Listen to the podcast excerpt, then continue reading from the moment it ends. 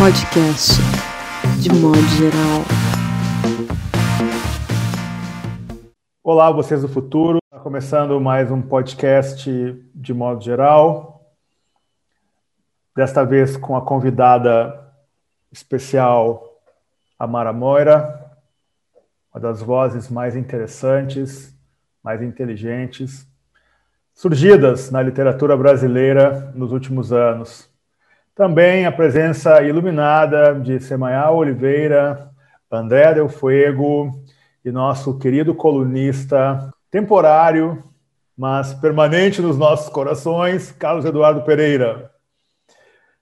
Eu queria começar a edição, o episódio de hoje, com uma espécie de breve editorial a respeito da nota lançada pelas Forças Armadas no dia de ontem contra a presidência da CPI da Covid, que me parece um erro tremendo. Parece que não há dúvida que por trás daquela nota há a mão do nosso presidente em exercício. É sempre bom lembrar, na linguagem popular, que para merecer respeito você tem que respeitar. E a presença dos militares no Ministério da Saúde, além de desastrosa, é uma presença que compromete respeitabilidades que havia em relação ao Exército. Por isso, eu tenho certeza que essa nota ela não ficará isenta de uma reação da população. As pessoas percebem a ameaça de golpe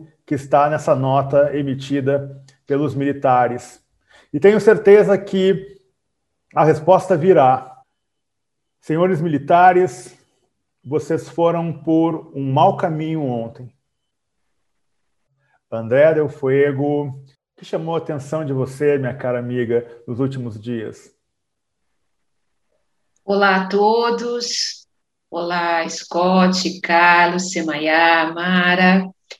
Desde a eleição, eu fico olhando esses grupos de Telegram e tal, bolsonarista, né? Eu fico vendo subindo, descendo, e vai assim, vai mudando o comportamento brasileiro desses eleitores nesses lugares. E eu percebi que nos últimos, durante a CPI, durante as duas últimas semanas, principalmente, eles ficaram bem perdidos. Quer dizer, não os eleitores, né? A fonte que nutre esses caras, né? Que, que produz os os argumentos para serem espalhados e tal. E agora eles assumiram que é não total, e agora a, a, ideia de aquele sujeito de bem, que na verdade é uma ideia de nação de bem, precisa lutar contra o mal, e o mal, ele se apresenta através da pedofilia. A pedofilia é essa encarnação e é a experiência do mal em si. Então, tentando levar uma coisa para o Lula pedófilo, o presidente da CPI pedófilo, assim, a pedofilia. E tá interessante porque, tempo atrás, começaram a colocar essas coisas,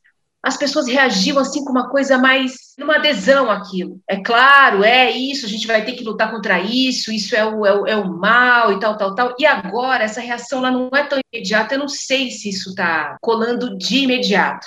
Mas o que me chama a atenção eh, foi um pouco isso, porque agora está divertido ver também a questão anti-vax. Divertido, vou dizer por quê. Anti-vax dentro do grupo também. Muito, muito, muito, muito. Entrou com tudo. E eles entraram numa noia de que a vacina, não só ela tem coisas que vão fazer mal e que quem tomou Pfizer vai morrer daqui dois anos, esse tipo de coisa, como se você mora na sua casa e o seu pai, o seu filho tomou a vacina, você pode se contaminar com isso. Então, eles têm receitas agora, como emplastros, que é para você se libertar daquilo, porque aquilo vai contaminar. E isso está mais forte do que a pedofilia. E aí, de repente, entraram numa coisa, num mal-estar. Eu estou gostando dessa, desse mal-estar, assim, um mal-estar completamente equivocado, mas é como se essas pessoas não tivessem sofrido moralmente nenhuma espécie de dor ética, nada, nada, desde que esse homem ganhou. É, é o prazer da luta, uma, uma, libido, né, que foi acesa ali, finalmente chegamos aqui, né, temos voz, aquela coisa toda, e para finalizar e para fechar, assim, uma, um termo que eu ouvi recentemente que eu acho que representa um pouco a nossa situação de um modo geral, é como se estivéssemos num pós-guerra dentro da guerra. O bombardeio continua e a gente tenta reconstruir durante o bombardeio alguma coisa. E acho que isso representa bastante essa ideia, o nosso cansaço. Amara, seja bem-vinda, minha cara. Começar pontuando que eu estou fazendo contagem regressiva para chegar o meu dia da vacinação, né? Então, provavelmente terça-feira já vai estar liberada ali para 36 anos ir no posto buscar a sua vacininha ali, tomar a sua vacininha, e lógico que a vacina que eu vou querer vai ser a QTP, né? Aqui tem no posto. a melhor das vacinas é sempre a QTP. E acho que isso é uma coisa super importante da gente é, celebrar, assim, né, o quanto tá de alguma, alguma forma tá avançando essa vacinação, muito mais lentamente do que a gente gostaria que fosse, mas de alguma forma também a gente está vendo o reflexo disso na queda brutal das mortes, né, então, é, então ou seja, está tá caindo drasticamente o número de mortes nesses últimos tempos, né, estamos chegando aos, aos menores índices dos últimos quatro meses, né, isso tem relação direta com a vacinação, porque as pessoas não estão seguindo o protocolo de distanciamento, né, mesmo máscara, né, estão abandonando bastante, né, e é algo que o Atila fala bastante, né, né, ano passado, quando, tinha, quando tínhamos UTI lotada, né, e aí, é, então, mil mortes por dia, né, quem estava lotando as UTIs eram justamente as pessoas mais velhas. Né? Só que quanto mais você avança a vacinação nessas pessoas mais velhas, né, para que a gente consiga lotar a mesma UTI, né, com o mesmo número de vagas, né, a gente precisa ter o vírus circulando de uma forma muito mais brutal, porque os jovens têm uma resistência maior ao vírus. Então, ou seja, se hoje a gente continua ainda com uh, uma, uma ocupação gigante da UTI, isso significa que o vírus está circulando de uma forma alucinada. É, então, hoje, 1.500 mortes com população é, já acima de 60 anos imunizada, duplamente imunizada na maioria dos casos, em boa parte dos casos, né, isso significa que esse vírus está circulando de uma forma alucinada e a gente muitas vezes fica só olhando para o número de mortes, achando que está resolvida a coisa, está resolvendo, aos poucos a gente vai resolver e não está se dando conta de que o vírus está circulando loucamente né, as pessoas estão parcialmente imunizadas, né, tomou a primeira dose, ou ainda não esperou os 14 dias depois a segunda, e estão saindo por aí, né, e aí também isso de alguma forma, é, isso vai facilitando a, o surgimento de um novo vírus, uma nova mutação que vai colocar todas as vacinas também por terra abaixo, assim. Então, ou seja, eu tô, é, é um momento delicado em termos de política, a gente está vendo a CPI da Covid, a gente está vendo todos esses acontecimentos desses últimos dias, né, tá vendo as Forças Armadas ultrajadas, né, com, não com o, todo, todo o descalabro que a gente está vivendo, né? Mas com o fato de estar tá sendo responsabilizada por participar desse governo e não fazer a sua parte, né? De frear esse abuso, esses absurdos. Mas junto com isso, acho que é importante também a gente se dar conta dessa questão da, da vacinação, do número de mortes, né? Da pandemia que segue firme e forte, por mais que a gente gostaria de acreditar que ela já é coisa do passado, né? Perfeito. Semaiá, Bom, acho que tudo que inquietou vocês até aqui também me inquietou, então não repetirei. Mas essa semana eu fiz a mediação de uma mesa para o lançamento de um livro que se chama Guerra contra Palmares, o manuscrito de 1678, que é da editora Chão. Eu aprendi muito nessa, nessa mediação, porque, primeiro, o grande lance do livro é que eles trazem um manuscrito que é o, o, o manuscrito é o principal documento que norteou é, várias publicações históricas sobre o que foi Palmares, né, na nossa sociedade. Mas até então a gente não sabia quem tinha escrito o manuscrito. Então, assim, a gente pensou muito, ele foi é importante, documento importante e tal. E aí, uma historiadora que se chama Silvia Unoldi, mais um filólogo que se chama Pablo, se debruçaram nesse manuscrito e não sei que lá, em Évora, em não sei que lá do Tombo, em Portugal, e morra tatá de história e tudo mais, e descobriram que quem escreveu o manuscrito foi um padre. E que esse padre escreveu esse manuscrito para vangloriar o governador da capitania de Pernambuco até então, para que ele se sentisse o máximo por ter conseguido algumas investidas contra o quilombo dos Palmares, né? Mas o que pegou para mim é que essas investidas militares que a gente sempre tem contra um inimigo interno, os inimigos internos são vários, né? A população negra continua sendo um desses inimigos internos. Acho que a gente teve nesse, nessa semana, publicado pela ANTRA, o número de pessoas trans que foram assassinadas, são 80 pessoas até agora, e ontem eu me senti muito atingida porque um, um jornalista amigo meu que é trans cobrou os jornalistas do porquê que a gente não estava olhando para esse número. E eu fico pensando do quanto que a gente nunca tem condição de olhar para a história do Brasil do jeito que ela merece, sabe? Do jeito que a gente está sempre tão bombardeado por essa lógica militarizada e por uma lógica extremamente conservadora de pensar. E aí eu fiquei, me peguei nessa semana muito apaixonada por pensar o que seria o Brasil se o Estado palmarino tivesse vencido essa última guerra e, e, e, o que seria a vida da população negra se a gente tivesse conseguido viver por mais, porque já resistiu por mais de um século, né? Até que foi derrocar, até que foi derrubado, mas o que seria da história do Brasil se a gente tivesse mais documentos que provassem o funcionamento do Estado palmarino? Carlos, tudo bem, gente? Eu vou voltar ao seu tema, o Paulo sobre a nota de repúdio do ministro da Defesa e os chefes das Forças Armadas ontem. Eu já fui militar, eu estudei numa escola militar, em duas escolas militares, isso quando eu era adolescente, no final dos anos 90, eu sou da turma 89 da aeronáutica, da formação de, de, de oficiais.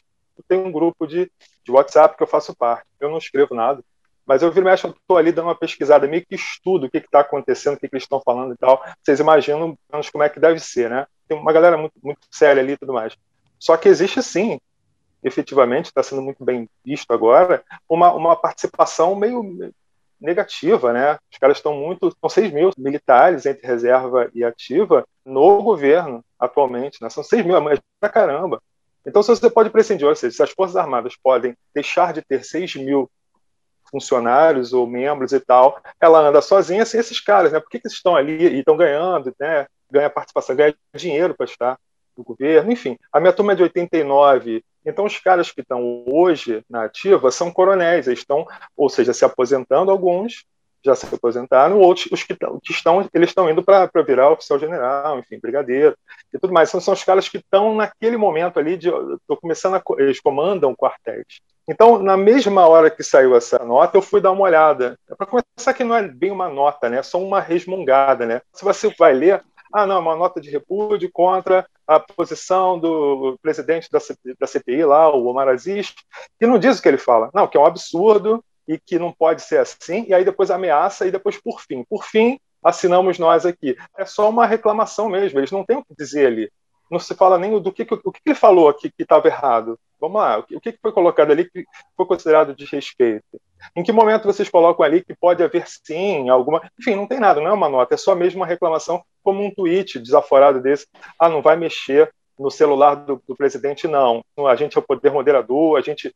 Vocês estão. Uh, assim, a oposição está, está passando os limites, enfim, tem esses papos. E eu vendo os comentários dos caras no, no grupo, estão achando é pouco. Eles acharam, não, peraí, quando vai parar? Até quando vai ficar só de notinha de repúdio? Quando vão tomar uma atitude efetivamente? Ou seja, os caras cobrando. E curioso que é, naquela história da CPI, daquele papo de ontem, tem uns caras, uns coronéis, um coronel, esse cara foi meu veterano lá, é, veterano da turma, de todos, é um grupo da turma, e não tem uma palavra sobre, sobre esses caras, o envolvimento deles, porque eles foram os caras que agilizaram a venda, e nenhum deles está contando como algo negativo algum, alguém fez um comentário tipo, ah, não, é, parece que eles estão nesse negócio também, né? Mas parece que estão e passou batido. E vai direto para ah, quando é que o 01, no caso 01 para eles é o presidente, quando é que o 01 vai tomar uma atitude efetiva para acabar com essa curriola? Aí começa aquilo tudo. O que me incomoda, e eu vou tô sempre ali de olho nisso, é como é que pode ser diferente a, a, visão, né? O Paulo, você acabou de destacar o quão descabido foi esse, posicionamento dos comandantes lá, do, dos comandantes das Forças Armadas em relação ao que está acontecendo, e eles estão achando é, é certo, estão achando é pouco. Não estou achando legal, não. Pois é, meu caro amigo, eu imagino, Carlos e meninas, que há uma parcela que acha que esse é o momento perfeito do golpe Passei os olhos na nota que lançou o Clube Militar, que não consigo imaginar a instituição mais patética hoje no Brasil do que o Clube Militar dos oficiais da reserva. Eles dizem o seguinte: o Clube Militar acrescenta que a generalização citada pelo presidente do Circo Parlamentar de Indecência se enquadra perfeitamente para a instituição a qual ele pertence onde seus integrantes, em sua grande maioria, não conseguem justificar a origem de seus patrimônios, cuja investigação é sempre bloqueada por uma Suprema Corte que envergonha nosso Brasil. Nos sites que replicaram essa manifestação, no Twitter, Facebook, enfim, você percebe os apoios que são dados para esse tipo de manifestação e as pessoas invariavelmente elas direcionam para a intenção de eliminação do opositor. Tem esse ânimo no ar. Se dependesse do Jair Bolsonaro, esse seria o momento do golpe. Infelizmente, nós temos um ministro da Defesa completamente apaixonado pela figura, relação estranha, né, do heroísmo, né, da virilidade que prevalece nesse discurso tacanha. É algo que, como disse a Andréa Del Fuego, coloca esse povo num grau de excitação que só pode acabar numa guerra civil. Eu não consigo ver outra, sabe, vontade na cabeça dessas pessoas doentes. Com isso, nós fechamos o primeiro bloco do podcast de modo geral, edição 61, com a convidada Amara Moira. E vamos ao segundo bloco, em que teremos mais oportunidades para conversar com ela, conhecer um pouco do seu olhar, do seu trabalho. Até!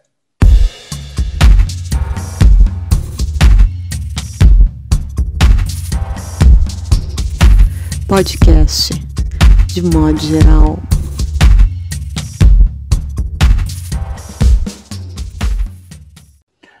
Olá, vocês do futuro. Estamos aqui com o segundo bloco do podcast de modo geral. Eu queria começar perguntando a você, minha cara Amara, você é uma pessoa que tem já uma trajetória acadêmica de respeito. E, ao mesmo tempo, você tem uma percepção da realidade, das urgências de certos espaços com os quais a rotina acadêmica não conecta diretamente.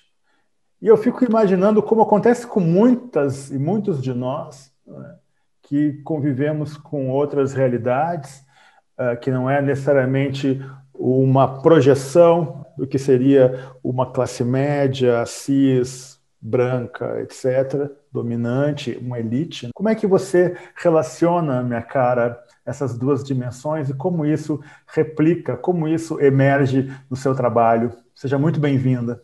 Feliz demais de estar aqui com vocês, feliz de poder divulgar um pouco, falar um pouco sobre o meu trabalho, né, sobre pensar um pouco também sobre realidade nacional, realidade cultural nossa, sobre o que a gente tem, o que a gente pode pensar para o futuro, que, como é que a gente pode também olhar para o nosso passado, né? São questões que sempre estão muito presentes na minha obra, na minha produção. Desde cedo sempre quis ser escritora, né, e eu sempre pensava né, que eu precisaria encontrar um trabalho para poder me viabilizar como escritora, porque eu não gostaria de depender do dinheiro que eu ganhasse com a minha escrita. Não porque eu achasse que é impossível você viver desse dinheiro, mas porque eu não queria, de alguma forma, sentir que eu estaria escrevendo o que as pessoas querem ouvir, o que o público quer ouvir para poder pagar minhas contas, né? Então, de alguma forma, eu queria ter um pouco mais de liberdade para escrever o que me desse na telha, fazer o que eu sentisse necessidade mesmo, né, para me realizar como escritora, como pessoa, né, e aí, então, o que eu encontrei a princípio foi justamente a carreira acadêmica, né, então, eu estava entrando na faculdade no, no governo Lula, né, então estava ali num momento de esplendor da universidade, e aí, aos poucos, também, vai passando o tempo, né? Por exemplo, eu fui a última turma na Unicamp, ali no meu departamento, que a primeira pessoa que passasse no doutorado tinha bolsa garantida. Né? Então, ou seja, houve um momento, né, não muito tempo atrás, 2013 eu entrei, né, que a primeira, se você passou em primeiro lugar no processo seletivo, você com certeza vai ter bolsa de cara. As outras pessoas talvez demore um, dois, três meses, mas vão conseguindo também. Então, ou seja, o, é, de alguma forma a vida acadêmica naquele momento existia, era possível sonhar com a possibilidade de você se tornar professora universitária, que era o meu plano, e aí aos à parte eu ia escrevendo as obras que de fato mexiam comigo. Então, dentro da universidade, eu ia aprendendo a desmontar os textos, né, desmontar ali um Homero, um Dante, um Lusíadas, né, aprender a olhar para esses textos por dentro, desmontá-lo, montá-lo de novo, entender como é que essas obras eram produzidas, e aí, com isso, ir aprendendo também como é que eu própria poderia montar as minhas obras. Né. Só que isso tudo era até ali 2014. Né, 2014 é o momento em que eu começo a minha transição Então, aí coisas mudam de figura para além né, de toda a derrocada que começa na vida brasileira a partir daquele momento. Ali, né? Então, aquela vitória estreita da Dilma sobre o Aécio, né, que motivou um monte de é, questionamentos por parte deste, de, desse, do, do, político mineiro, né, e aí de repente o golpe, né, então aí a Temer, aí Bolsonaro, então, ou seja, ali, ali começa uma situação tensa, né, uma reviravolta dramática, né, dá para a gente colocar assim, né, um pouco depois das manifestações de junho também, né, em 2013, né? Então, é, coisas acontecem, né? E vem a minha transição depois das manifestações de junho também, eu participei lá, é, e, e aí, a partir do momento que você passa a existir como uma pessoa trans, como uma travesti no mundo, né, eu já não conseguia mais ser aquele exemplo de dedicação à vida universitária que eu era até então. Né, isso motivou muitas críticas por parte da universidade, que não queria me dividir para a militância, entendia a militância como gasto de tempo, mas militância é gasto de tempo para quem tem um mundo feito sob medida para si. Né? E para quem está sendo tá apanhando na cara só para ir na padaria, para quem é olhada torta, xingada, qualquer passo que dê no espaço público, para quem tem o seu corpo em risco, a perigo e está sendo o tempo inteiro assediada, violentada, só por meramente existir, essa pessoa não pode se garantir, não pode apenas se dar o luxo de viver em função do seu projeto acadêmico. Então, de é, aluna exemplar, aluno exemplar, né, porque naquele momento ainda existia como homem, passo a ser um, uma aluna medíocre né, a partir da minha transição. Né? E, e, o que é interessante de tudo isso é que eu segui publicando coisas, produzindo coisas, coisas, inclusive, que estão na bibliografia básica de um monte de disciplinas da própria Unicamp, né? como, por exemplo, o meu é, meu livro, minha autobiografia, E Se Eu Fosse Puta, onde eu falo sobre minhas experiências como trabalhadora sexual. Então, ou seja, um monte de disciplinas da própria Unicamp usaram, usam meu livro para discutir em sala de aula questões importantíssimas que acham ali, né, sobre feminismo, sobre gênero, sobre trabalho sexual, sobre é, existência LGBT no país, e, no entanto, eu fui considerada improdutiva porque eu não estava produzindo majoritariamente na minha área de concentração, que era James Joyce. Né? E é interessante sim, pensar, isso aqui não é James Joyce? De alguma forma, Joyce não está impregnado aqui nessa escrita, né? nesse jeito como ele olhava para esse, esse inglês que circulava e que ainda não tinha sido registrado, esse inglês né, que ele trazia para o texto e que muitas vezes ele era a primeira pessoa que tinha registrado aquela pessoa na língua inglesa, ele como Shakespeare, duas pessoas que tinham um ouvido muito atento a palavras que estavam circulando e que ninguém nunca tinha registrado. Guimarães Rosa, aqui entre nós também, tinha um ouvido muito atento para isso. Né? Então, é, é, como eu trouxe, tentei trazer isso daqui. Pra, aqui é um primeiro exercício de brincar um pouco, de fazer o que o Joyce me ensinou a fazer, que era construir uma prosa que estava sempre no limite da poesia, né? de construir também um texto que era profundamente autobiográfico, mas para além de ser autobiográfico, também era literário. Então, Ulisses, dá para a gente pensar que a Ulisses é uma obra autobiográfica do Joyce. Só que ele se projeta ali numa figura do, do, do Leopold Bloom, ele brinca um pouco de embaralhar as próprias experiências na vida de um monte de personagens que ele coloca ali. Né? Tem, mas é, é isso, os críticos joyceanos se divertem tentando identificar correlações entre o que ele narra e o que ele viveu. Né? Então, de alguma forma, aquilo é profundamente autobiográfico. Né? E eu também precisei fazer algo profundamente autobiográfico aqui, mas eu não pude me valer tanto da ficção como Joyce podia, porque eu precisava que as pessoas soubessem que isso daqui não é uma história de fantasia. Não é algo que eu tirei da minha cabeça. É realidade de que travestis prostitutas enfrentam no Brasil inteiro ainda hoje. 2021, o livro faz cinco anos que foi publicado, ainda é bastante atual esse retrato que eu traço né, a respeito da, de como é o trabalho sexual para profissionais do sexo travestis. Né? Então, é, de alguma forma, era preciso fazer algo autobiográfico, mas era preciso é, era preciso fazer algo que era literário, porque aquilo faria, faz, é o que eu gostava de escrever, mas era preciso também que eu deixasse muito nítido que isso aqui era uma experiência autobiográfica e que fala sobre a realidade da, da, do trabalho sexual para travestis ainda hoje. Né? Para que as pessoas não imaginassem que eu só estou criando um mundo distópico, sabe, fora da realidade. Não, é preciso que as pessoas passem por esse livro saibam que isso acontece, né? e muito, muito recorrentemente. Né? E aí, esse embate né, entre esses dois mundos, esse mundo da universidade, que queria que eu estivesse ali produtiva, produzindo papers sobre a minha área de concentração, e esse mundo da realidade fora da, da, universidade, né, que exigia que eu, de alguma forma, me movimentasse para conseguir produzir coisas que fossem criando um mundo possível para pessoas como eu. Né? Então eu tentei usar esse espaço que me deram, essa blindagem que a universidade me dá, que a bolsa de estudos me dá, sabe? Sem uma bolsa de estudos, eu não sei se teria feito minha transição, porque eu não sabia se meus pais me expulsariam de casa, eu não saberia como eu ia me bancar no dia seguinte se eu não pudesse é, contar com esse dinheiro da bolsa.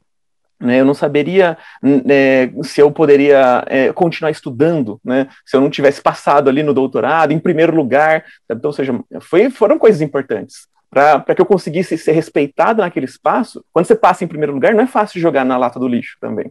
Né? Agora, é, se eu fosse uma estudante que entrou trans na universidade, que ninguém conhece, que ninguém sabe direito quem é, que ninguém sabe de onde veio, que não tem um vínculo afetivo com outros professores da casa, com outros estudantes da casa, será que eu teria sido tratada da mesma maneira que eu fui naquele momento em que existiam cinco pessoas trans num universo de 30 mil alunos?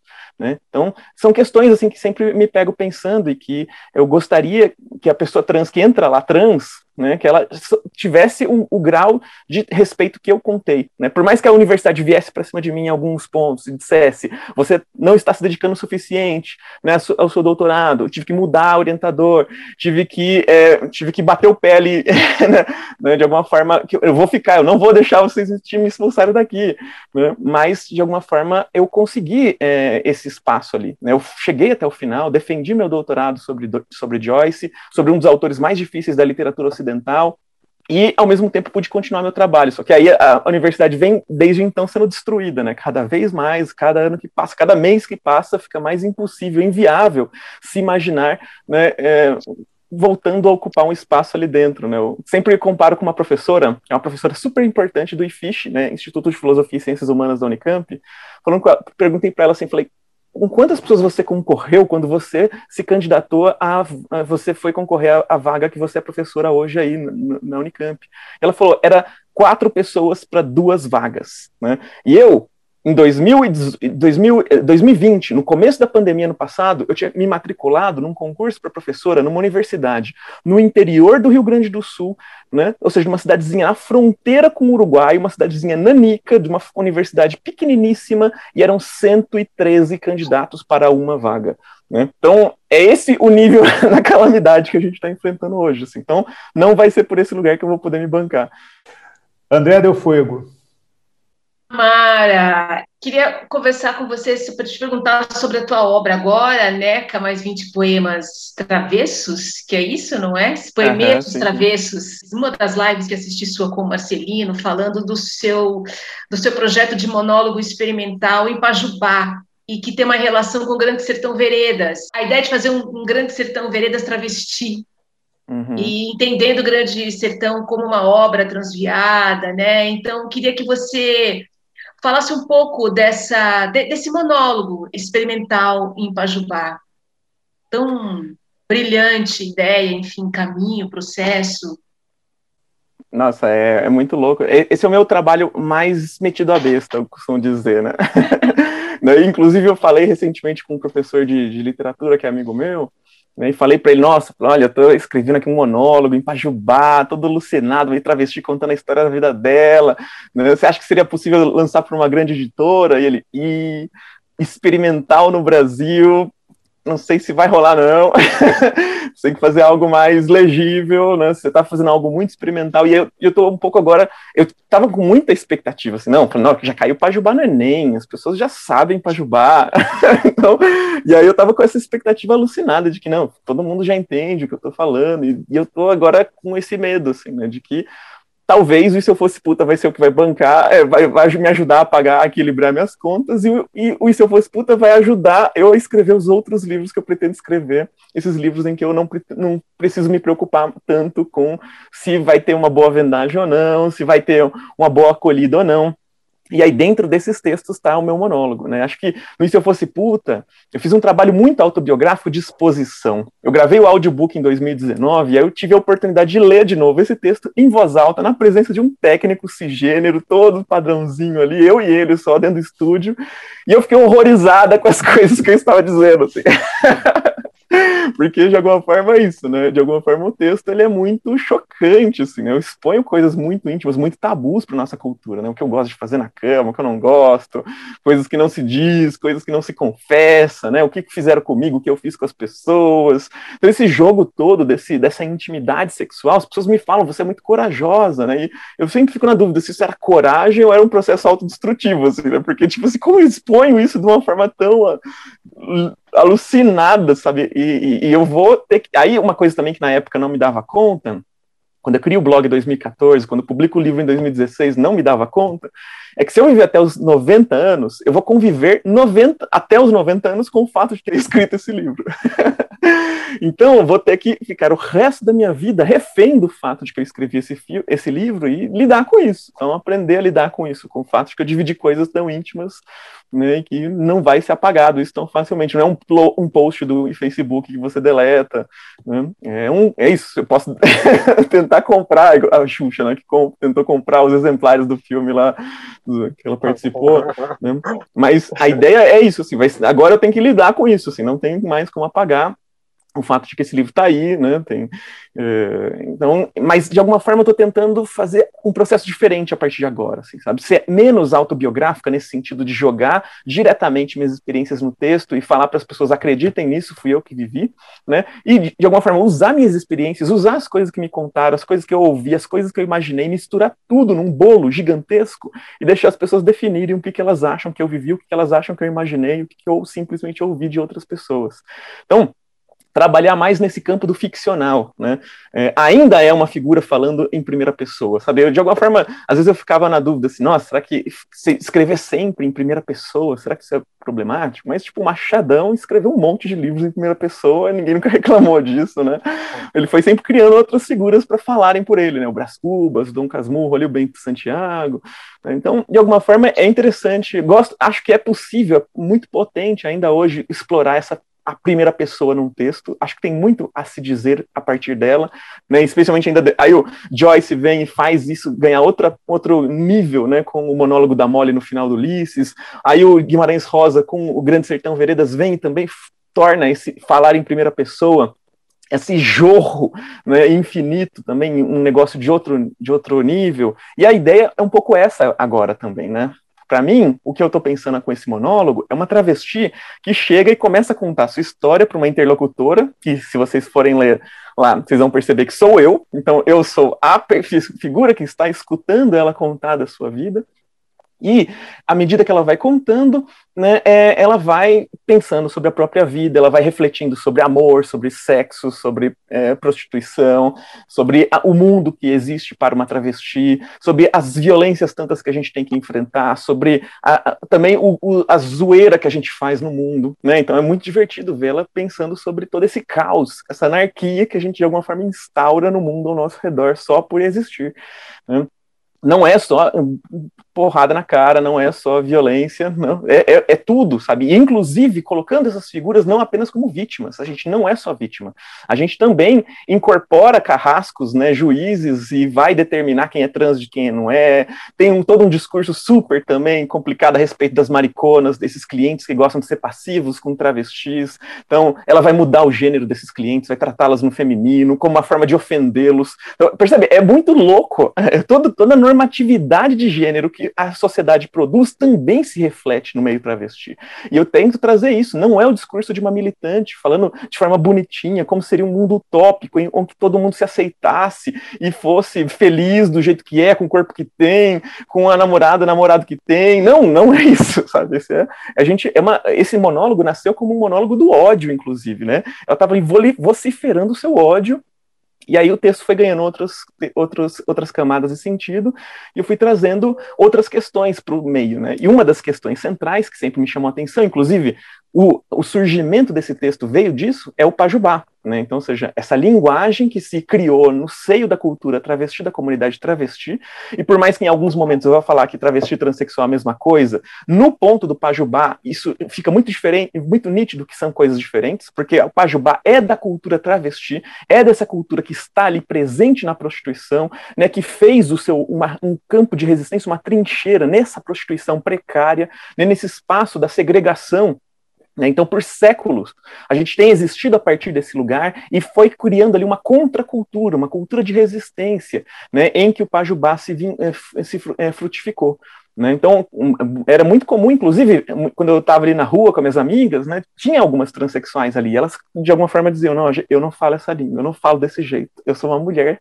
Então, ou seja, de alguma forma existia ali, uma, eh, quem fala Pajubá é travesti. Então, agora já, já diminuiu um pouco isso, já tem mais transexuais ou pessoas que se intitulam trans, que recorrem também ao Pajubá, mas houve um momento em que era muito marcado isso, sabe? Ah, essa, essa, eu não falo essa linguagem desse povo barraqueiro, né? A travesti, ela tenta chamar muita atenção exagerada, a transexual quer sumir na multidão, quer ser uma mulher como todas as outras. Então, de alguma forma, a travesti sempre significou esse espaço mais da contestação, dessa coisa agressiva, insubmissa, rebelde, e que cria o próprio vocabulário, inclusive. Um vocabulário que tenha, que parte né, do Yorubá usado no terreiro, então, então essas palavras que resistiram a partir da, de, dos terreiros, né, do candomblé, da umbanda. Né, então, é uma religiosidade que serviu como resistência à aculturação durante a escravidão. Então, pensar que as figuras foram tentando manter traços da sua cultura nessa relação com o espiritual, né, com essas entidades superiores, da religiosidade. E, de repente, essas palavras que serviam como resistência à culturação foram parar na boca de travestis que se apropriaram delas, ressignificaram elas, né, criaram uma linguagem de segurança. Pajubá significa segredo em Yorubá. Então, vamos falar em Pajubá significa vamos falar sem ninguém entender. Né? Isso é muito bonito, assim, mas esqueceram esse sentido e a palavra foi se tornando o nome dessa linguagem, dessa, desse código, dessa língua. Então, foi devorando o próprio português. Eu gosto de brincar aqui, o Pajubá é o próprio gesto antropófago do, sonhado pelo Oswald Andrade. A gente devorou o português. Então, o português ouvido na boca de uma travesti não é o português que a gente entende, que a gente vai identificar por aí. Você pode ouvir, mas você vai estar com aquela permanente sensação de que alguma coisa está faltando, não estou entendendo. As palavras são iguais, mas o sentido delas parece que é outro. E, e é um pouco isso. Assim. Então, o Pajubá devorou o português. É, é um idioma marcado, uma comunidade marcada pela, é, pela migração, você está numa rodinha de travestis aqui em São Paulo, são travestis do Brasil inteiro, e aí, então, ou seja, essa marcação, essa coisa da migração está muito presente, isso faz com que o português ouvido ali é o português do Brasil inteiro, né? E mais do que isso, né? A gente foi também em, eh, trazendo ele, é, elementos de línguas de países onde há uma presença marcante de travestis brasileiras. Né? Então, Itália, França, Espanha, tem muita travesti brasileira lá, elas passam muitos anos lá e voltam e vão trazendo elementos desses idiomas e criando um, um, esse caldeirão linguístico, que para mim é tão importante. Né? E aí a gente está falando no texto, está né, tá ouvindo aqui, então, por exemplo, eu vou ler um trechinho para vocês, só para só mostrar que, do que, que eu estou falando. Né? Então, é, é, olha só também é produto de exportação, não é só futebol, não, não, não. Acho que travesti até mais. Também belíssimas. É abrir o jornal na Itália, você já vê Iveados na primeira página. Aí o Ocó diz que tem uma fidanzata brasiliana, e na hora, na lata, mas é transexual? Eles perguntam. E se for, eles não têm vergonha, não. Pegam na mão, chuchuzão na cara, e mesmo assim, lei pra lá, lei pra cá, ali, é lei. Quanto mais necão, mais lei, aliás se não fosse um bando de vicioso, tudo querendo necão e sem guanto. Na Itália, o babadinho reina, e em euro a conversa é outra. Ó o perigo, era o paraíso. Para mim não dava mais. Voltei. Nesse momento aqui, ó, mesmo assim, pegam na mão, chuchuzão na cara, e mesmo assim, lei para lá, lei para cá, ali ela é lei.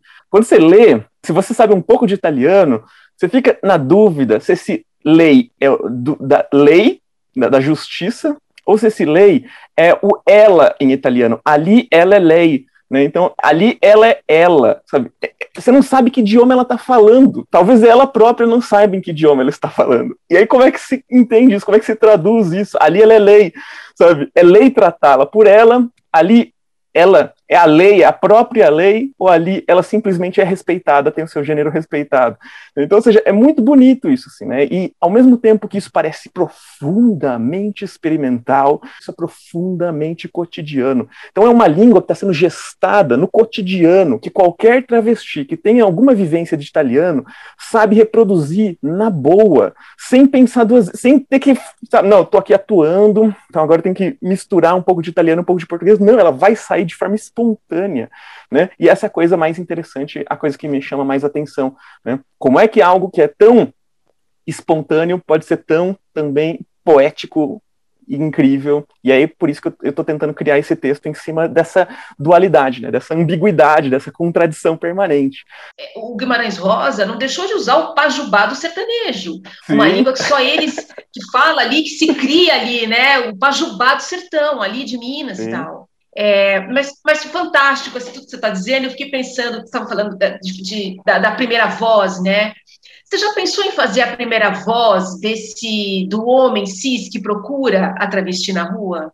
Eu queria fazer um livro de cinco monólogos, né? Cinco monólogos do ódio, né? Então do, dessas figuras alucinadas, né? Então essa travesti vomitando ódio? E, e, assim, o meu texto, o meu monólogo é um parágrafo. Do, da primeira à última página vai ser um parágrafo. Atualmente, né, nessa versão que estou lançando agora, né, que é mais 20 poemetos travessos, tem 20 e poucas páginas. 20 páginas, se não me engano. Né? É, mas eu já tenho o texto avançado, assim, né? eu já tenho umas 80 páginas. E eu é, vou continuar trabalhando até que ele tem mais de 200 e lançar um texto de um parágrafo só. Não vai ter nem o, o, o, o Joyce e o Guimarães ainda quebravam em parágrafo. Dá uma Facilitou um pouco. Eu não, não vai, porque é um jorro, ela, ela vai emendando uma coisa na outra e sem fim. Né? Eu lembro que você leu um trechinho em 2019 na, no clipe. Você leu um trecho, nossa, e eu fiquei encantada naquela época. Que bom, sabe? Eu tava vendo aqui também, tava na minha cartelinha de perguntas, né? Que vai sair mas eu fico pensando também no seu processo de pesquisa para construir, né? Tudo isso em Pajubá. Uhum. Lógico que você tem a sua própria vivência, mas deve ter entrado em contato com várias outras travestis, mulheres trans, enfim, para ir, ir montando essa colcha, né? Ah, não, é. Esse é um processo sem fim. Eu tenho aqui um, um mapa do Pajubá na minha parede, aqui pregado. Né, eu tenho um acervo, assim, né, de frases, expressões. Sempre que eu tô conversando com algum amigo, assim, eu, eu tinha esse hábito antigamente, né, antes da transição, eu tinha isso de andar com um caderninho no bolso. Sempre que eu ouvia alguma coisa esquisita, eu anotava. E agora eu tenho, como tá na pandemia e como, sei lá, as coisas estão mais online agora, eu tenho meu bloco de notas onde eu fico anotando frases esquisitas, inusitadas, palavras, né? Porque em algum momento eu vou pretendo, pretendo lançar um grande vocabulário, né, desse, mas mais para frente, assim, não é agora não.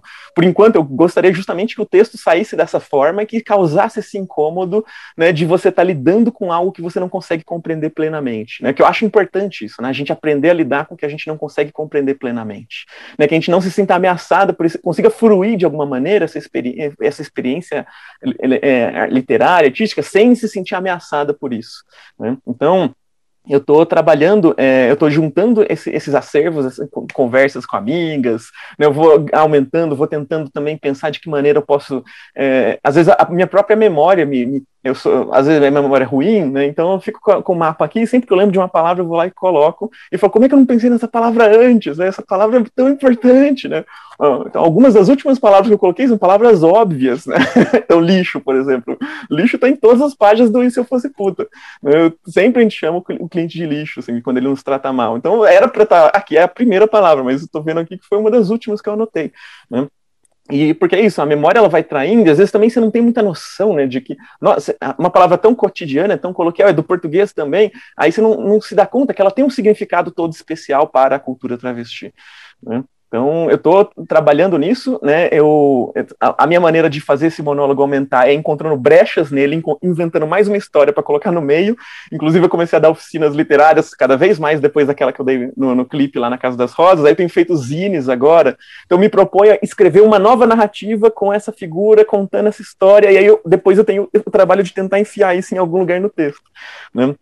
E aí é, é, isso, sabe? Esse trabalho de ficar sempre abrindo uma brecha expando o texto, então coloco lá mais 5 mil caracteres. Aí encaixo, faço a colagem ali dos trechos e começo a, a, pensar outra brecha, outro lugar onde eu posso fazer uma inserção. E assim o texto vai crescendo, né? Eu estou trabalhando numa média de 500 caracteres por dia, é pouco se a gente pensar né, em aumento considerável, mas assim, é 500 caracteres mexendo no texto ao redor. Então eu reescrevo o máximo possível que eu conseguir ao redor e aumento 500 caracteres. Isso é, porque quando eu colocava mil caracteres por dia, eu ficava frustrada que eu não dava conta. Então, 500 caracteres é algo que eu dou conta e eu não saio frustrado. Então, vai aumentando num ritmo menor do que eu gostaria, mas uma hora esse livro gigantão vai sair, esse Grande Sertão vai sair. Mas enquanto não sair, vai ter esse livro que está em pré-venda agora, né? A pré-venda acaba no, no, dia 11 do 7, né, é, mas é, hoje, né, ele acabou de chegar é, na, na, na, editora. Então, ou seja, ele já está impresso, agora ele vai ser colocado no correio, vai começar a ser despachado para o Brasil inteiro, e aí vai ter o meu livrinho, junto com 20 poemas que eu escrevi né, sobre vivências travestis. E essa é uma outra coisa interessante que vai ter nesse, né, nesse pequeno livrinho, que é justamente essa questão do uh, esses poemas eles foram escritos muitas vezes muito antes da minha transição, né, no, na época em que eu ainda existia como um homem, mas eu já tinha contato com a cultura travesti, sobretudo por ter namorado uma travesti. Então, ou seja, é como se eu estivesse escrevendo dos dois lados, né? Do, a André perguntou se eu escreveria do outro lado também. Então, de alguma forma, vai ter isso nos poemas, né? Os poemas de amor que eu escrevi para as minhas namoradas, para essas figuras com quem eu me relacionei, assim, né? algum, ou eu, naquele momento, imaginando o que era ser travesti, imaginando os, os, os, as coisas que elas enfrentavam, né? Pelo que elas me contavam, pelo que eu via.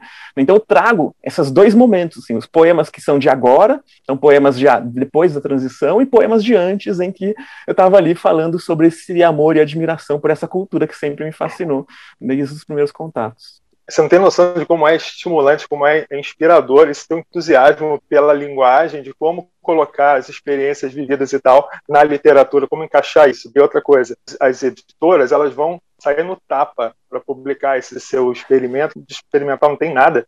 É muito, é muito vida por vida, né? É de uma moralidade incrível isso num bloco só mesmo. Não corta não, não facilita não. O incômodo vai ser no início, logo depois o leitor vai se habituar com isso. Quando você consegue utilizar a literatura para mostrar para as pessoas coisas que elas talvez não vissem, ou, ou, ou não queriam ver, ou não, experiência que ela não, não, ia passar, eu acho que é esse o papel, é, é isso que a gente está falando, quando a gente fala de escrever e produzir literatura. Eu vi que, que vão traduzir para o francês esse teu experimento em Pajubá. Agora, olha que louco, você falou de Joyce, falou de Guimarães. Explica um pouco dessa experiência aí de como traduzir para o francês o Pajubá. Meu francês é limitadíssimo, vocês vão ver todas as palavras que eu conheço no meu próprio monólogo, então ela traz ali, tem um momento que ela traz uns, uma versão, uma zoeira, assim, né, uma brincadeira de o francês que ela aprendeu na rua, né, ela fala assim... É, ela falando de uma maricona, né, que dá, eh, tenta fazer, transar com ela sem camisinha, né, ela fala assim, né, é, só imagina a necometragem do lixo, depois vem se arreganhando pra cima de mim, querendo possém, ver se eu deixava entrar a maricona toda desentendida, que esquecer, que esquecer, senhor, como eu odeio essas trucosas malditas, viu? Eu arranho François vez ou outra. S'il vous plaît, obrigada. Não, não, obrigada é merci. Merci beaucoup, grazie mille, tá, meu bem? Aí comanda Levi, quase igual ao português. Je t'aime, bon, je t'aime, tutti lo sano, très bien, bonsoir, fini. S'il vous plaît, eu dimenticato, me excuse, te digo assim que lembrar. Tudo que aprendi foi na rua, igual Bajubá. Então, ela vai brincar com isso, né? ela vai aprender na rua, né? Porque as travestis são poliglotas, elas falam um bilhão de línguas, né? E a gente tem, subestima muito a inteligência ser travesti, e nossa, você tá falando com ela, ela tá falando, ah, é, ela, vai, ela brinca de falar em outro idioma, ou então ela, ela ai, não parla mais português, ela, ela vai escrever uma frase meio em vários idiomas ao mesmo tempo. Então, isso, isso é muito significativo para mim, assim, esse jogo, né, essa língua nova que é criada, esse jeito novo de se comunicar e que vai se vai devorando, vai se apropriando desses outros idiomas. E, então, isso é muito fabuloso. Né? E, e aí, quando agora penso nessa, nessa tradução para o francês, tem algo de muito, é muito é, curioso, né? Que a palavra travesti veio do francês. Né? Ela, ela sai do italiano e vai para a França, né? Transvestito, e vai para a França e lá vira travesti né, perde o NS e o to no final, travesti. Travesti é uma palavra masculina em francês. Só que aqui no Brasil, o i no final não tem uma marcação de gênero muito clara. Permitiu que durante um tempo a palavra fosse masculina e atualmente a palavra tem cada vez mais ganhado essa conotação feminina. Né? Só que aí, olha a loucura. Para a gente devolver a palavra para o francês, a gente não sabe mais o que fazer, porque se a gente devolver do jeito que ela tá, ela volta no masculino. então, a gente ia ter que colocar um artigo feminino com uma palavra masculina, né? talvez colocar ela em itálico. Seja, a gente pegou essa palavra, a gente comeu essa palavra, a gente transformou essa palavra em outra coisa, que ela não é na França mais, não é na Europa inteira mais, não é nos Estados Unidos mais. O transvestite do inglês não é travesti brasileira, argentina latina latino-americana. Então aqui essa identidade se tornou algo à parte, uma, uma identidade que muitas vezes recusa caber dentro do binômio de gênero, uma homem mulher caber dentro das dinâmicas de gênero normativas é, estabelecidas. É uma figura que fica alternando muito, e fica ali oscilando, e, e, não, não é que ela não é é, ela não quer ser mulher, ou ela, ela não quer caber nesse sistema de valores ou de gênero. Ela simplesmente não funciona dessa forma. Então, ou seja, é como se estão tentando forçar para cima da gente um vocabulário que não é nosso um jeito da gente se pensar que não é nosso. E eu vejo a cultura, a sociedade, de alguma forma, tentando higienizar as identidades travestis, tentando forçá-las a caber dentro dessa noção de mulheridade. Assim, vão empurrando a gente para esse lugar para que a gente se identifique com essa palavra, reivindique essa palavra para nós e, e, nos tornemos um, uma subcategoria da identidade mulher, mas não sei se é bem essa a, a, questão, sabe? Talvez isso seja inevitável, a pressão seja grande e a gente acabe cedendo. Mas no, no momento que a gente vê ainda é uma coisa muito mais insubmissa, né, muito mais rebelde com relação a caber de uma forma definida, determinada dentro de uma caixinha só. Amara, me diga uma coisa, em outros países existem iniciativas semelhantes como o Pajubá aqui no Brasil, tal, na América Latina ou na Europa, enfim? Olha, eu nunca encontrei um país que tenha algo tão consolidado quanto o Brasil tem. Né? tem acabou de sair no Brasil esse livro aqui, da Camila Sousa Vichada, né, uma argentina, uma travesti argentina, O Parque das Irmãs Magníficas, em espanhol era Las Malas, né, e é um livro sobre a iniciação dela na cultura travesti argentina, em Córdoba, na cidade de Córdoba. E ela é brilhante, esse livro vai ser uma bíblia, vai ser uma espécie de um referencial da cultura travesti latino-americana, rapidamente vai se transformar nisso, vai ser um negócio é porque é genial, é gigante o trabalho que ela fez aqui. Só que assim, ou ela escondeu o jogo, ou o Pajubá argentino é muito mais limitado em termos do que o Pajubá brasileiro. Né? Então, ou seja, tem muitos momentos aqui que, que ela vai falar, ah, tem palavras que só circulam, só se conhecem na cultura travesti. E ela traz, e o tradutor, inclusive, se embanando o tempo inteiro com essas palavras. que é um tradutor importante, queridíssimo, Jacques Terron, que eu admiro bastante, sim, mas eu vejo ele se embananando ali, porque é, é, quem não é travesti no Brasil não sabe o que fazer com essas palavras, sabe? Simples assim. Era preciso uma consultora travesti ali para ajustar o vocabulário nesse ponto. Fico imaginando uma tradução para o Pajubá no futuro, quando a comunidade travesti for um pouco mais forte, poder cobrar esse tipo de coisa das editoras, né? E aí a gente ia devorar o texto da Argentina, da, da, da Camila, e criar um negócio ainda mais alucinante, assim, né? Mas é, aqui a gente já vê alguns detalhes, algumas palavras, né, que, que encontram um paralelo direto com o Pajubá brasileiro mas ainda assim é limitado a algum bloquinho de palavras. Então, não, não sei se existe algo mais consolidado assim na Argentina. Né? Se tiver em algum pa outro país da América Latina, eu acredito que vai ser na Argentina. que lá a cultura travesti, a cultura travesti, a cultura trans em geral, mas a travesti especificamente é muito forte também. Mas é, não conheço nenhum outro país que tenha algo tão forte quanto aqui. Então, de alguma forma, se isso for traduzido, ele vai ter que passar por um processo de adaptação. Então, gírias meio marginais associadas a dissidências de gênero e sexualidade vão ter que ser trazidas para entrar nesse lugar, mas tra traduzir uma linguagem travesti para outra linguagem travesti de outro país, isso eu acho que a gente vai ficar vai ficar ainda vai, vai ter que esperar um tempão para ver isso acontecendo. Eu acho que você cria vários imaginários pensando no que é ser uma pessoa trans no Brasil, o que é ser uma travesti, imaginários positivos, né, de vida mesmo. Você também, ao mesmo tempo, faz falas em jornais, tem falas esclarecedoras sobre o que significa a transexualidade, como é dividir, assim, esse tempo, né, assim, de, de educação mesmo e de criação, e como é que você acha que a gente tem evoluído nos últimos anos? Uma das frases que mais me chama atenção no livro aqui da Camila é um ano nosso equivale a sete anos humanos. Né? E, e os, as consequências disso ela vai mostrar em todas as páginas do livro. Né? Então, a, o convívio cotidiano com a morte. Né? Então, todo dia uma amiga aparecendo morta, todo dia a notícia de uma travesti assassinada. Então, é essa brutalidade né, que é, ela está muito presente ali. Né? E eu sinto isso de forma muito clara, assim, né? É, eu tô, é, é isso, eu tô em outro espaço, né? Em outro, uma, umas blindagens sociais muito diferentes, né? De, mesmo das minhas amigas que trabalhavam comigo na rua. Né? Então, de alguma forma, isso, isso, tudo é muito diferente. Né? É, Para mim, isso, então, eu me tornei uma figura pública. Né? Ah, olha só, apesar de ter sido prostituta, escrito um livro falando sobre minha, meu trabalho como profissional do sexo, eu fui contratada para ser professora de uma das mais importantes instituições de ensino do país. Então, eu sou, hoje eu sou professora de um cursinho, sabe? Isso é inacreditável, assim, eu fico pensando, caramba, o que, que aconteceu? E por que, que isso tudo aconteceu, né? Por conta dessa figura pública que eu me tornei, que fez com que o fato de eu ser prostituta não seja um impeditivo para eu ocupar um lugar como professora em sala de aula, porque já é difícil uma travesti ocupar um espaço como, sala, como professora, né? especialmente uma travesti que foi que trabalha com, que trabalhou com prostituição e que falou abertamente sobre isso, ainda mais Brasil Bolsonaro, né, toda essa polarização que a gente está vivendo hoje. Então, de alguma forma, esse, todas essas blindagens permitiram que eu chegasse em lugares que a maioria das travestis não, não conseguem acessar. Né? Então, é, mas é, para mim é importante poder usar desses. Ah, estou chegando nesses lugares. Né? Não é uma questão só de ah, me envergonhar por estar tá chegando nesses lugares, é uma questão de tentar usar desse, desse espaço que eu consegui conquistar para desestabilizar esse sistema né, para levar cada vez mais essas outras verdades, essas outras narrativas para esses espaços em que elas não chegam. Né? Então, essa coisa do, dos livros circulando, né? então, onde nossos corpos ainda não conseguem chegar, talvez nossos livros consigam. E aí talvez eles comecem a abrir as portas, né? derrubar os muros.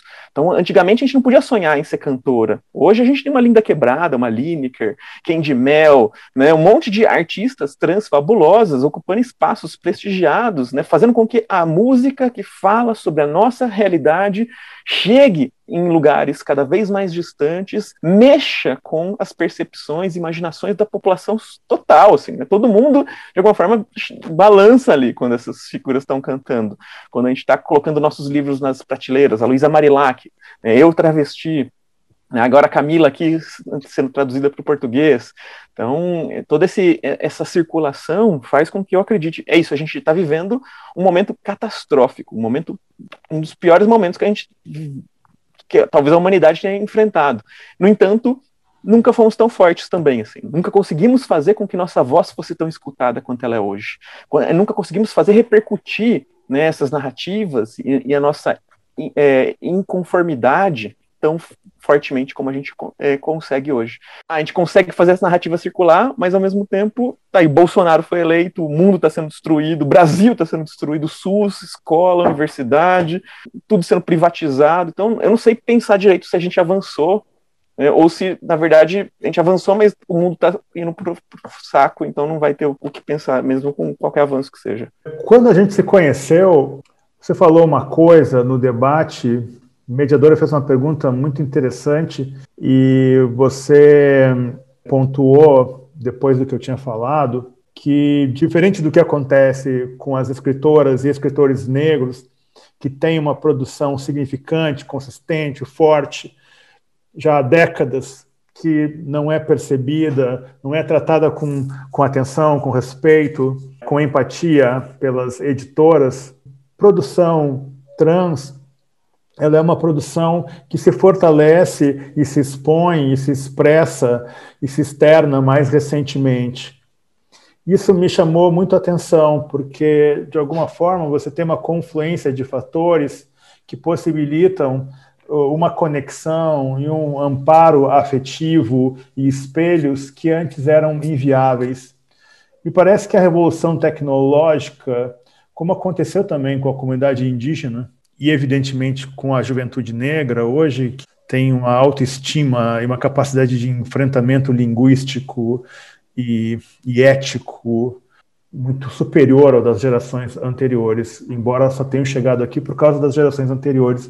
Eu queria que você me dissesse rapidamente, assim, dentro de que você, dentro disso que você acabou de falar, o quão seria impossível conquistar esse momento, essa voz inédita, pelo que eu entendi daquela nossa conversa, sem essa conexão virtual. Porque, no fundo, você fala do Pajubá, que é uma coisa super orgânica das ruas, mas essa rotina opressora e essa resistência possível, mas limitada, ela não realiza a revolução. O que realiza a revolução é a possibilidade de estabelecer uma interlocução mais sólida, que, no caso que você trabalha, me parece que só se realiza pela forma virtual, né? Que é você saber de um blog, de uma menina, de um relato, de uma literatura de testemunho, de certa forma. Essa coisa que a CME sempre fala, que eu acho muito engraçado quando outras pessoas mais progressistas falam em democracia. Cara, vai falar em democracia para uma pessoa negra. Vai falar em democracia brasileira uma pessoa trans. Vai falar para um, um líder indígena que tem consciência que estão em guerra há 520 anos contra os invasores. Não tem democracia, entendeu? Tem democracia para quem tem pele clara e é de uma classe média, sei lá, com mínimo de condição de respirar, né? Porque a vida não é fácil também só porque você tem a pele clara, né? Fora desse espectro, não tem democracia. Como é que você, por favor, é, sintetiza essa conexão inédita? Eu tenho feito um levantamento né, sobre produções e publicações de autoria trans, e o máximo que eu consegui recuar foi até os anos 80. Ali começam as primeiras publicações, mas é, é nítido, né, tipo assim, mais de metade dessa produção é dos últimos cinco anos. Então, ou seja, de 2016 para cá, é, é, essas mais de 100 obras que a gente encontrou né, é, são dos últimos cinco, cinco anos. Assim, né? Então, muitas delas produção alternativa, é, então editoras independentes, muitas delas apenas em e-book algumas vezes, né? É, então, ou seja, todo esse, todo esse embate né, sobre o que, que é possível fazer, o que, que não é possível fazer, mas eu lembro de uma pergunta né, que a Rose Marie Muraro, que é uma feminista importante ali nos anos 70, 80, né, ela, ela traz num prefácio de uma das obras que ela publicou. Ela fez algumas obras trans serem publicadas, uma iniciativa pessoal dela, embora ela própria às vezes parecesse não entender que aquelas eram obras trans, né. Então, por exemplo, A Queda para o Alto, de 82, né, publicado pela editora Vozes, do Anderson Herzer. Ele é um rapaz que está contando da sua experiência no presídio. Então, ele escreve esse relato autobiográfico para denunciar violências sofridas em situação de cárcere por menores, né, ele foi preso na FEBEM feminina na adolescência, nos anos 70, e esse livro vai ser publicado em 82. Né? Só que olha, ele se trata no masculino da primeira até a última linha. Ele se trata por Anderson ou seu apelido Bigode. E, no entanto, a contracapa, o prefácio, todo o material paratextual que acompanha o relato no próprio livro que traz, vai tratá-lo pelo nome de registro e no feminino. Né? Então, o Suplicy, o Eduardo Suplicy, que era deputado na época, e foi a figura que tirou ele da FEBEM, deu para ele um emprego, e ele fala, né, ah, fulana de tal vinha conversar comigo, e ela me pedia para tratá-la no, é, é, como Anderson, mas eu a tratava como fulana de tal. Então, olha, ele conseguia dizer isso, assim, sabe? Os nossos amigos, as pessoas que estavam do nosso lado, não conseguiam entender do quão importante era para nós essa questão do gênero e do nome. Então, quem estava do nosso lado não conseguia entender isso. Dava um emprego para ele, deu um lugar na sociedade, tirou ele da FEBEM, mas na FEBEM ele podia ser Anderson. Na FEBEM ele, ele descobre que ele poderia ser Anderson e depois ele vai ter que abrir mão da sua identidade para poder caber no mundo. Né? Percebe a, a, a, contradição? Né? E aí a, a, sociedade fica sem saber, pasma, porque ele se suicida, né? às vésperas de lançar o livro. Então é isso, é, é esse tipo de contradição né, que, que a, impera na sociedade naquele, naquele, momento. Né? E aí, é, três anos depois, a Rose Marie Muraro, que já tinha sido responsável por publicar esse livro, vai publicar um outro, Meu Corpo, Minha Prisão, da Loris Adrian. E no prefácio ela diz né, que o primeiro contato que teve com a Loris foi um dia que ela liga para Rose Marie Muraro por ter é, publicado o livro anterior, A Queda para o Alto, e fala, né, eu não aguento mais viver como homem, eu quero me matar, né, eu, eu gostaria de, de viver com uma mulher. E aí a Rosemarie Muraro fala para ela assim, por que ao invés de se matar, você não escreve a sua história e a gente tenta publicar por aqui? Né? E aí a grande questão para mim fica sempre dentro desses dois lugares. Assim, ou você vai se ter que se explicar o tempo inteiro para tentar ganhar pela narrativa, pela linguagem, o seu direito de existir, ou você vai ter que você se mata, sabe? Então é, é, a existência trans nesse país é o tempo inteiro você ser questionada sobre o que, por quê, quando, como. Então, ou seja, é esse tanto de perguntas que nos fazem o tempo inteiro para explicar, para que um dia consigam entender. E, e é, são perguntas que as pessoas não se fazem, porque elas aprenderam que elas simplesmente são, nós nos tornamos. E se nós nos tornamos, a gente precisa falar sobre isso. A gente precisa explicar por, por que, a gente sabe que a gente se tornou? Mas porque, de alguma forma, é, isso é tudo inesperado, né? Então, uma cultura que não ensina as pessoas a refletirem sobre será que elas podem existir de outra forma que não da forma que lhes foi dito quando elas nasceram, né? É uma figura que se sente ameaçada diante dessas figuras que ousaram cruzar essa linha imaginária que dividiria homens de mulheres. Né? Quando a gente pensa em trans, a gente está pensando em alguém que cruza uma linha imaginária. Então, transamazônica é algo que cruza a Amazônia, transatlântico cruza o Atlântico. Então, quando estão nos chamando de trans, estão dizendo que fomos criados para ser, por exemplo, homem, e estamos reivindicando uma identidade feminina, estamos cruzando essa linha. Mas se tem quem cruza essa linha, existe quem não cruza essa linha. E quem não cruza essa linha, quem permanece sempre de um só lado dessa linha, fica permanentemente em choque e angustiado e ansioso né, por ver que existe a possibilidade de cruzar essa linha de fato, que existe de fato a possibilidade de você ser outra coisa que não aquilo que o seu genital predisse para você quando você nasceu. Né? E aí isso é muito interessante assim, né, porque se o genital não prova que eu sou um homem, se de repente a gente pode ver mulheres que têm pênis e homens que têm vagina, então como é que vocês que não são trans explicam por que se tornaram homens e mulheres. Então, quando a gente vai aceitando, legitimando a existência trans, a gente vai também obrigando o mundo, o que não é trans, a ter que se reinventar, a ter que explicar de outra forma por que, que se tornou homem, por que, que se tornou mulher. Né? E isso aí é inconcebível para muita gente. Né? Então, de alguma forma, essa violência toda que a gente sofre tem a ver com isso. Né? E essa necessidade toda que jogam nas nossas costas, né, de ter que explicar por, por que, que somos o que somos. E aí as pessoas muitas vezes olham para as nossas narrativas e falam, mas isso não prova que você é uma mulher. Gostar de brincar de boneca na infância não prova que você é uma mulher. Só que se não prova que eu sou uma mulher, por que, que eu era proibida de brincar de boneca quando era criança porque eu não era uma mulher? Se isso não é algo próprio de ser mulher, por que, que eu era proibida de fazer isso por não ser uma mulher? Né? percebe essas contradições todas alucinadas? Né? Então as pessoas se criaram em cima desse tipo de narrativa. Quando a gente reproduz esse tipo de narrativa, a gente é colocado como louca. Né? E se a gente sair se perguntando para as pessoas por aí, por que, que você se tornou uma mulher? Por que você se tornou um homem? A gente vai ouvir coisas tão estapafúrdias quanto. Porque é assim que essa cultura explica o que é ser uma uma mulher, o que é ser um homem. O que a gente diz sobre por que nos tornamos o que nós somos é simplesmente um termômetro das narrativas que estão circulando sobre gênero no nosso próprio país, na nossa cultura. Então, é essa coisa, né, de ter sempre que falar sobre nós, né, sempre cobram, é isso que esperam que a gente diga, é nisso que esperam que a gente tenha algo a contribuir. Se a gente foge disso, inclusive, somos subestimadas o tempo inteiro. E é um pouco que eu imagino que vou sofrer com o meu NECA, né, com o meu monólogo experimental, né, que o meu NECA que significa nada, inclusive em português, e significa pinto e pajuvá, né, então, ou seja, essa palavra, que ao mesmo tempo significa nada, e, de outro lado, é, é aquilo que usam para tentar deslegitimar o nosso gênero. então, seja, algo que significa tudo e nada ao mesmo tempo. Né? Eu gosto muito dessa dualidade. À luz do que você acabou de dizer, de, da pessoa, enfim, o cis que não faz, que vê o outro cruzar, significa que ele não cruza. Então, uhum. qual é a questão que você acha que, para a mulher, essa, no caso, que encontra no transcruzamento, no transatlântico, na transamazônica, uma questão que, sei lá, a, a toma algum território, o que é isso? E aí emendaria também no homem trans. Você acha que o homem trans ele tem esse mesmo problema? Porque, afinal de contas, ele vai para aquele lado onde há a neca, pinto, positiva, de tudo. E a mulher trans vai para o nada onde é uhum. é calada e tudo. Então, você acha que há uma diferença para o homem trans? E também qual o problema das feministas com a travesti, com a trans?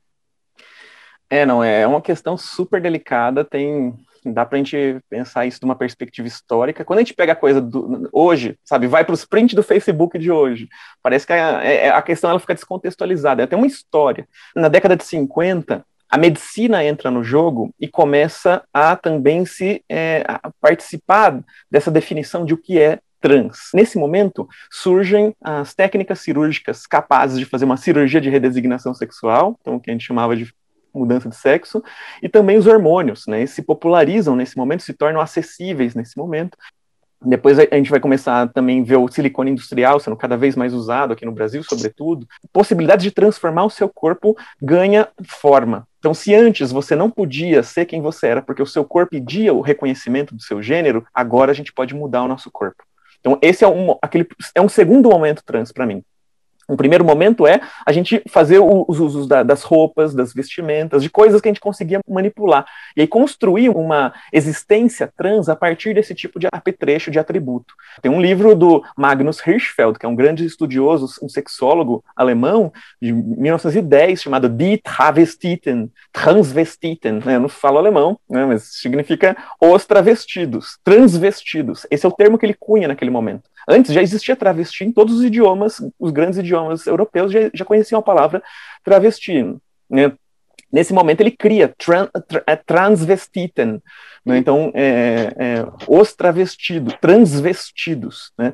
Aí o que acontece em português é que não pegou esse novo, essa norma, nova terminologia. Então fundiu a palavra antiga que vinha do teatro, né, então as, os bailes de, de, figuras que se. Eh, as, eh, as apresentações de figuras que eh, trocavam, né, que performavam de outro gênero no palco, e os bailes em travesti, né, que eram justamente bailes de fantasia do trocado, assim, festa do trocado.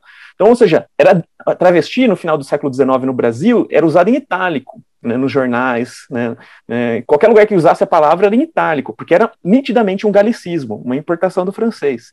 Né, aos poucos, uma população foi se vendo a partir dessa palavra e reivindicando ela para si.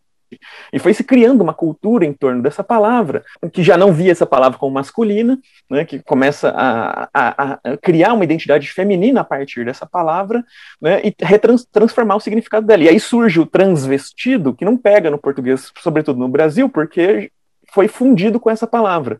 Então, é, é, um monte de coisas que se fundem aqui, né? Mas também é importante de falar que surge transvestido, e aí na década de 50 vai surgir a figura da pessoa transexual, né, que foi uma criação médica esse termo. Né? Essa é uma, é uma criação médica que queria dizer, nesse momento que inventam essas tecnologias, era preciso criar o público para essas tecnologias. Né? Então é muito interessante pensar isso. Assim, né? Estou escrevendo agora um texto, é, uma, a minha resenha para o livro da Camila, e eu vou, vou falar sobre isso bastante, assim, né? sobre essa diferença entre trans e travesti, transexual e travesti. Né, porque aí cria essa diferenciação entre é, com relação ao genital. De um lado, as que estão confortáveis com o genital com que nasceram, as travestis, e de outro, as que querem ter o genital das mulheres legitimadas. Percebe? Olha a loucura. Né? E aí cria, então, uma diferenciação e cria duas palavras que racha a comunidade transfeminina no meio e, joga elas umas contra as outras, inclusive.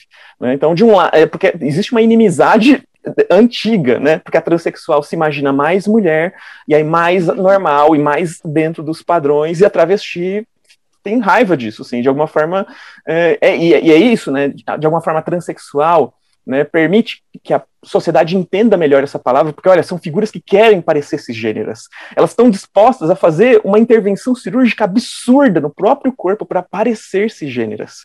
Né? Ao passo que essa outra aqui quer continuar tendo pênis e quer se vestir de mulher, sabe? Isso é absurdo. Então, cria condições de aceitação para essa figura da mulher trans, vai criando uma narrativa que favorece a legibilidade dessa identidade, mas o custo disso é aumentar a violência sobre é, o estigma em cima da travesti. Né? Então, ou seja, isso foi acontecendo aos poucos. Só que outra questão que foi muito importante a gente pensar é que a medicina, de repente, dizendo eu posso criar uma mulher nesse corpo que é considerado de homem, com base em remédios e cirurgia.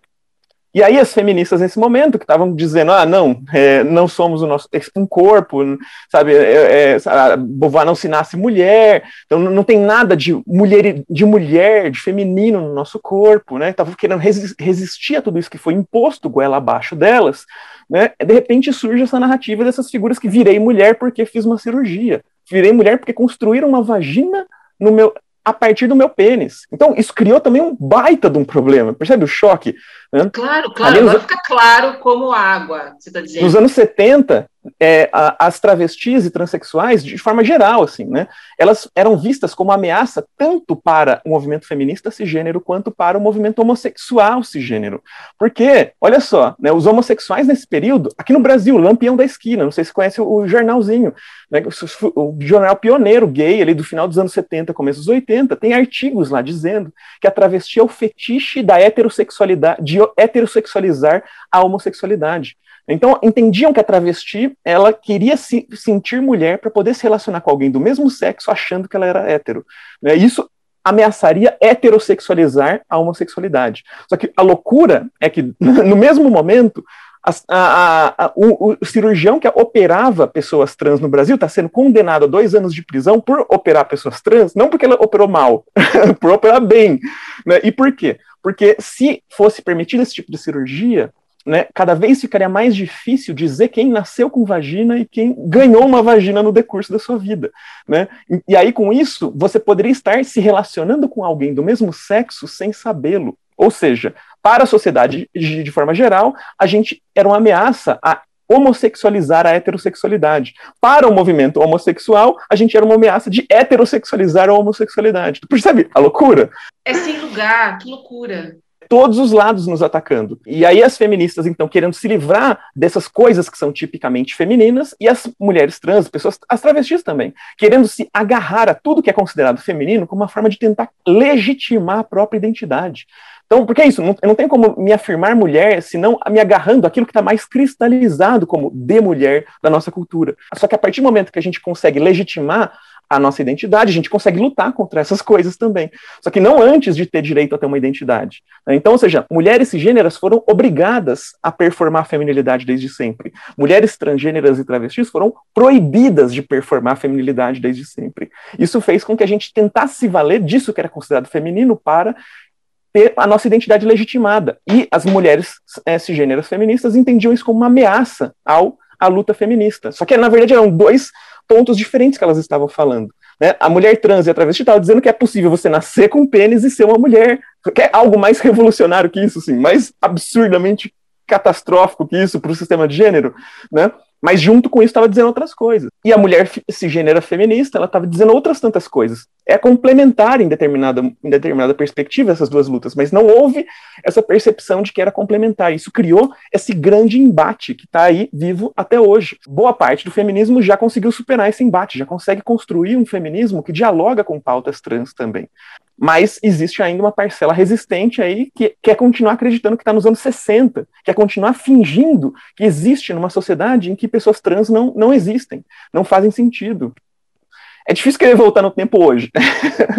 então é cada vez mais irreal que continuem nessa luta encarniçada contra nós, nos tratando como grande ameaça, a grande ameaça, inclusive, porque seríamos homens tentando invadir espaços femininos seguros. Então, essa é a grande questão. Não, isso aqui é o patriarcado tentando se infiltrar dentro da, da luta das mulheres e inviabilizar essa luta. Então, se pensam assim, é difícil ter diálogo. Né? Muito bem, meninas. Com isso, nós fechamos o segundo bloco do podcast. E vamos ao terceiro, em que pensamos situações ou pessoas que dariam boa personagem de conto ou romance contemporâneo. Até!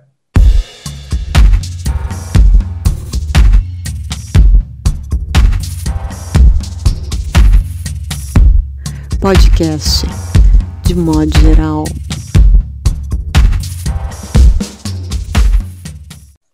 Como é tradição do podcast, vamos começar por André Del Fuego. Depois da, dessa fala tão clara e poética ao mesmo tempo da Mara, é, eu estou aqui pensando na, na, nas travestis, não consigo tirar essa, essa ideia é, dessa fala do Pajubá, desse povo da rua, né, da rua, da travesti, no caso, que, que faz programa, e, por exemplo, que está ali lidando com o mesmo povo da rua também, né? E essa língua que é um segredo. Estou aqui apaixonada por, por esse universo e eu sempre gosto, já estou imaginando como personagem, né? E sempre gosto de imaginar essa personagem escrita por uma outra, por um, por um escritor, não por mim, mas por outro escritor. E eu fiquei pensando em, em sugerir essa mesma personagem, essa travesti da língua pajubá, da rua, para a própria Mara. só que numa ficção científica. A rua daqui 150 anos. Carlos Eduardo? Essa semana teve, teve o caso de uma veterinária de Guarulhos que tomou uma terceira dose da, da vacina. Ela foi, conseguiu e começou a tirar onda com, com isso, sabe? Porque ela já era bolsonarista, já era antivacina, já, já criticava, se você buscar. Ela pagou os postos, né? Mas conseguiram recuperar o fato dela ter sido apoiar, apoiar o governo e criticar os comunistas, e vai para a Venezuela, enfim. E essa mesma senhora vem se gabar do, fato dela ter conseguido burlar o sistema e tomar uma, uma dose extra para poder estar à frente de todo mundo, né? Porque quem não tomou nem a primeira dose, né? Você estava falando, Amara, que está tá chegando a tua vez na fila e tal, né? E eu acho isso, eu acho ultrajante o fato de uma pessoa que ah, já, já viu casos, de, existem vários casos, aliás, 25 mil foi o número que eu vi de médicos que se vacinaram novamente porque estão na linha de frente, ou porque, ou seja, antes mesmo de pessoas que não foram vacinadas pela primeira vez. Eu acho isso bastante absurdo. E o fato dessa pessoa se orgulhar e divulgar isso numa rede social e explicar o caminho da roça lá, ah, fulana, faz assim, vai numa um posto de saúde bem afastado, uma pessoa que tem bem pobrinho, ou seja, essa pessoa que pensa dessa forma e coloca com orgulho nas redes sociais esse tipo de prática e acha que isso é bonito e tal, esse é um tipo de personagem que me interessa, para que a gente possa explorar e expor essas pessoas de forma como elas merecem, né? mostrando o que elas são, para que elas possam ver e falar: caramba, eu sou esse aí. E... Amara, o que, que você imagina Bom, a Andrea tinha feito uma provocação antes, né, sobre escrever da perspectiva do, do cliente, né, e, e, e essa é, um, é, uma coisa que eu pretendo ainda fazer. Eu acho que eu, no meu texto eu pego pesado com as mariconas, né, eu, eu fico alternando, assim, entre momentos em que xinga as mariconas, de tudo quanto é nome, né, essas trucosas malditas, né, e de repente, né, mas em algum momento do texto vai surgir também um momento em que ela vai fazer uma, uma ode às mariconas, né, então vai de alguma forma vai falar positivamente sobre elas. E, e, isso, então, é algo que eu quero, que eu quero. Ela vai falar, não, é, eu não seria quem eu sou sem as mariconas, é, é com o dinheiro delas que eu pago as minhas contas, e blá, blá, vai falar coisa assim. Mas eu queria também escrever esse texto da perspectiva da maricona, que também é essa figura meio caótica, né, que é figura que chega para nós e diz, eu quero ser mulher, é, de uma mulher na cama. E com isso ela está querendo dizer que ela quer dar o cu para mim. então é muito interessante isso, assim, né? O que, que, a gente acha, né, que mudar de gênero é algo a gente tenta muitas vezes na, na militância dividir de forma muito clara, né, o que, que é orientação sexual, o que, que é identidade de gênero, mas num país, numa sociedade tão profundamente heteronormativa, a prática sexual é algo que informa o seu gênero, que deforma o seu gênero, que transforma o seu gênero também. Então, dependendo da posição que você transe, do jeito como você transe, o seu gênero é afetado por isso, né?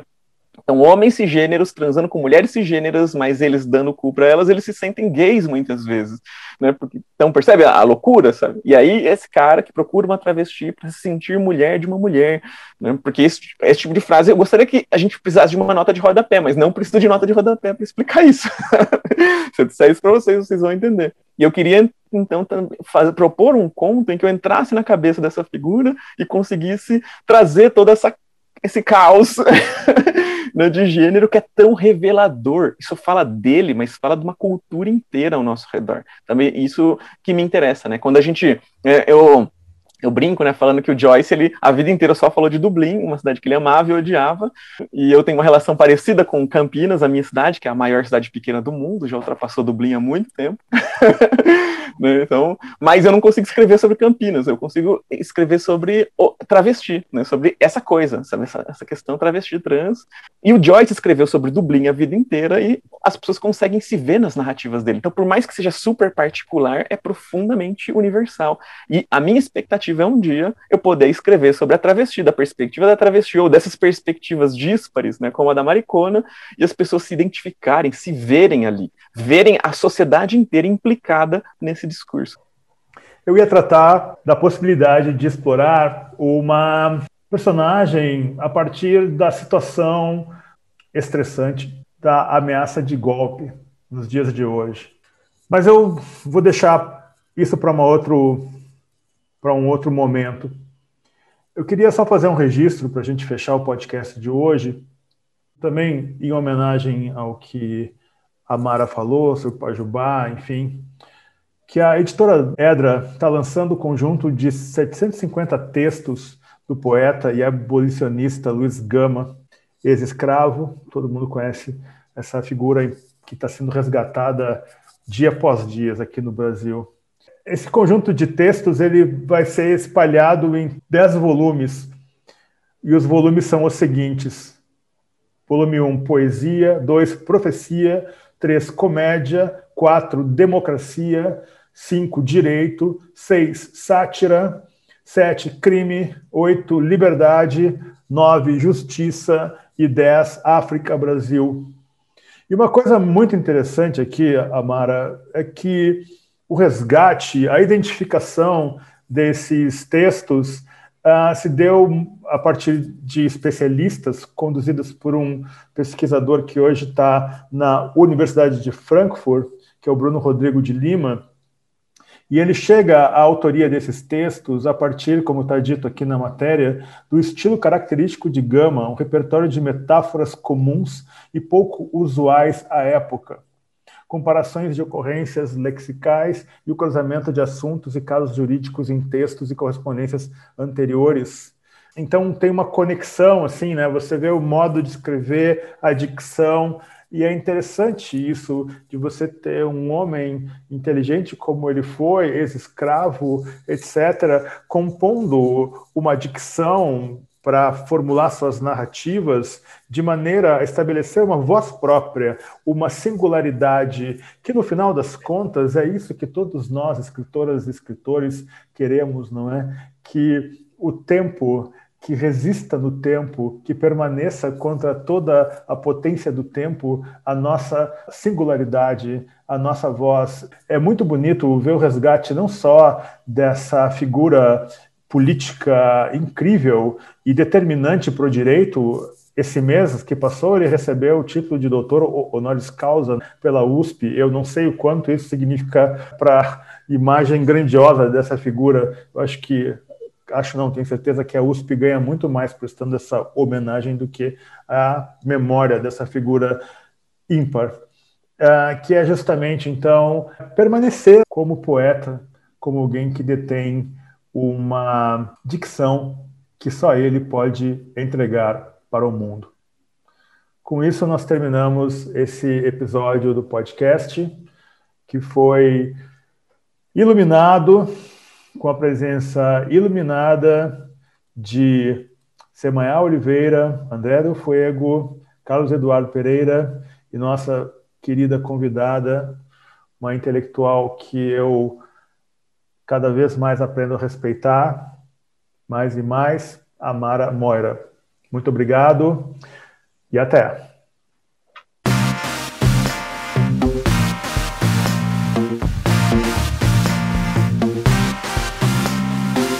podcast de modo geral.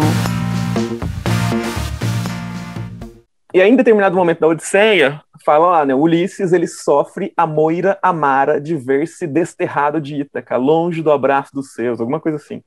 Uau. Então, ou seja, moira, as moiras eram as tecelãs do destino, né? E a Moira, Moira sozinha é, é, o destino, é a personificação do destino. Então ele sofre o destino amargo, amargo, de amargo, né? E o destino amargo de ver-se longe de Ítaca, longe do abraço dos seus. E aí quando eu vi isso antes da minha transição, assim, ah, eu amei isso aqui, isso aqui é meu nome. E, aí é isso, né? Um, é um nome, né? Uma sequência de, de sons muito alegre, assim, né? Aberto, esse um monte de A, Amara moira, e ao mesmo tempo um significado sombrio, assim, né? Porque o amargor é um gosto que a gente não costuma, não costuma aproveitar muito bem, assim, não sabe muito bem apreciar. É, a vida travesti é uma vida amarga, mas é um amargor também que não necessariamente é ruim. só um gosto que a gente não sabe aproveitar muito bem.